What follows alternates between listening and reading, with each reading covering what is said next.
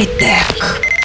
Привіт, з вами Роберт та новини зі світу технологій. У Сполучених Штатах Америки був встановлений рекорд за кількістю одночасно керованих безпілотних літальних апаратів. Під час відкриття виставки CES 2016 сотня дронів зі світлодіодами стала складовою ефектного світломузичного шоу. Для управління безпілотниками використовувалося програмне забезпечення компанії Intel. Переміщення дронів в нічному небі синхронізували з живим виконанням симфонії номер 5 Бетховена. Верховена. Інформація про встановлення рекорду за кількістю одночасно керованих безпілотних літальних апаратів зафіксована в книзі рекордів Гіннеса.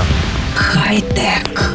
У Туреччині хакеру винесено судовий вирок, що передбачає рекордне тюремне ув'язнення тривалістю в 334 роки. 26-річний Онур Копчак минулої неділі був засуджений до 135 років позбавлення волі, які були додані до попереднього терміну в 199 років, 7 місяців та 10 днів. Таким чином, сумарний термін тюремного ув'язнення склав 334 роки. Онур Копчак був заарештований в 2013 році за звинуваченням у організації фішингових схем. Копіюючи банківський сайт, він виманював персональні фінансові дані користувачів. Ця діяльність була частиною фінансової махінації, що зачіпає нелегальне використання банківських карт. У тому ж році, після скарг 43 клієнтів банків, хакер отримав свій перший термін в 199 років, 7 місяців та 10 днів. 11 інших клієнтів банку також звернулися зі скаргами до правоохоронних органів, що спричинило за собою новий судовий розгляд.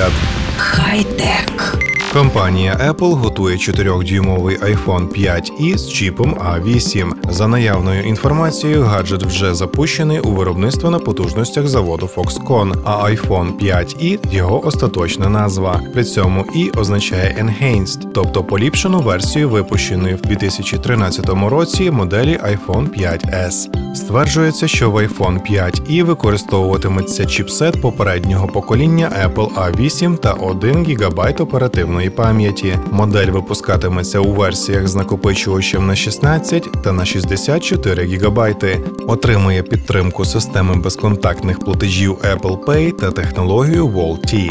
Ймовірно, зовні апарат буде схожий на iPhone 5s. Чутки приписують новинці металевий корпус, зігнути по краях скло лицьової панелі, основну 8-мегапіксельну камеру та покращений фронтальний модуль FaceTime HD. Очікується, що офіційний анонс iPhone 5i відбудеться в березні 2016 року, а продажі почнуться вже в квітні за ціною 500 доларів США.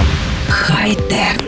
Компанія Asus повідомила про те, що німецьким оверлокерам Derry Tower та Dancoup вдалося збільшити частоту процесора Intel Core i7 6700K покоління Skylake до позначки понад 7 ГГц. Цей 14-нанометровий чіп з розблокованим множником має 4 обчислювальні ядра. Їх номінальна тактова частота складає 4 ГГц, частота в режимі турбо 4,2 ГГц. Максимальне значення розсіюваної теплової енергії рівне 91 Вт. Tower та Dancoup експериментували з материнською платою від Asus під назвою Maximus 8 Genie. Система була обладнана двома модулями оперативної пам'яті J-Skill DDR4 2137 ємністю 4 ГБ кожен, графічним прискорювачем Nvidia GeForce GT 620 та твердотілим накопичувачем від Kingston місткістю 120 ГБ.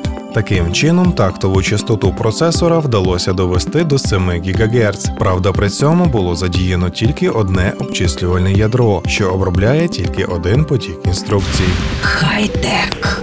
І наостанок лайфхак на сьогодні. Якщо ви хочете швидше почати носити окуляри, то купуйте техніку з дисплеями на ТН матриці. Вбивайте свій зір. З вами був Роберт. Почуємось. Хай-тек.